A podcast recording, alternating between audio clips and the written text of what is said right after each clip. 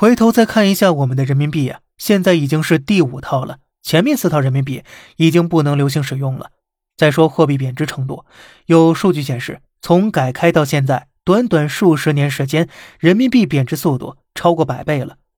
如果说货币信用，美元和人民币谁的信用更好，无需多做赘述了。第二，国际贸易份额，现在全球贸易是用美元结算的，占比份额百分之三十九点九二，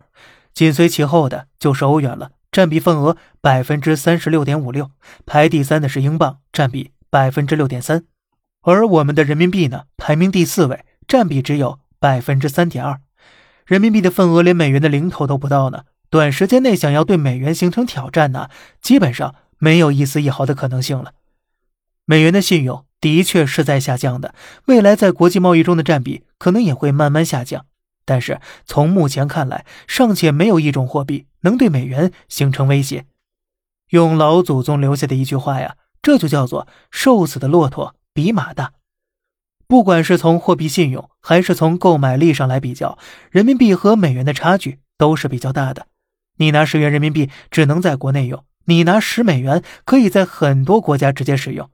十元人民币和十元美元购买力的差距呀，体现的就是我们综合国力的差距了。所以啊，千万别被网上的一些赞美言辞迷惑了，不要被糖衣炮弹打到，一定要认清现实和差距，知己知彼，才能立于。不败之地的，所以啊，如果您一直在听我这个小胖侃大山这专辑的听友啊，您就会发现了，这个专辑中呢，好坏好坏这么一期期节目安排下来的是穿插的。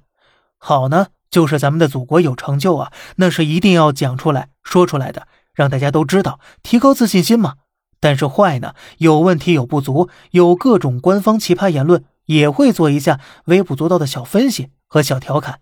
毕竟啊，作为新时代的有思想的人类啊，我们既不能迷失在盲目自信自大中，天天高唱祖国好，也不能啊沉沦在自我否定中，看不到我们已经取得的成就。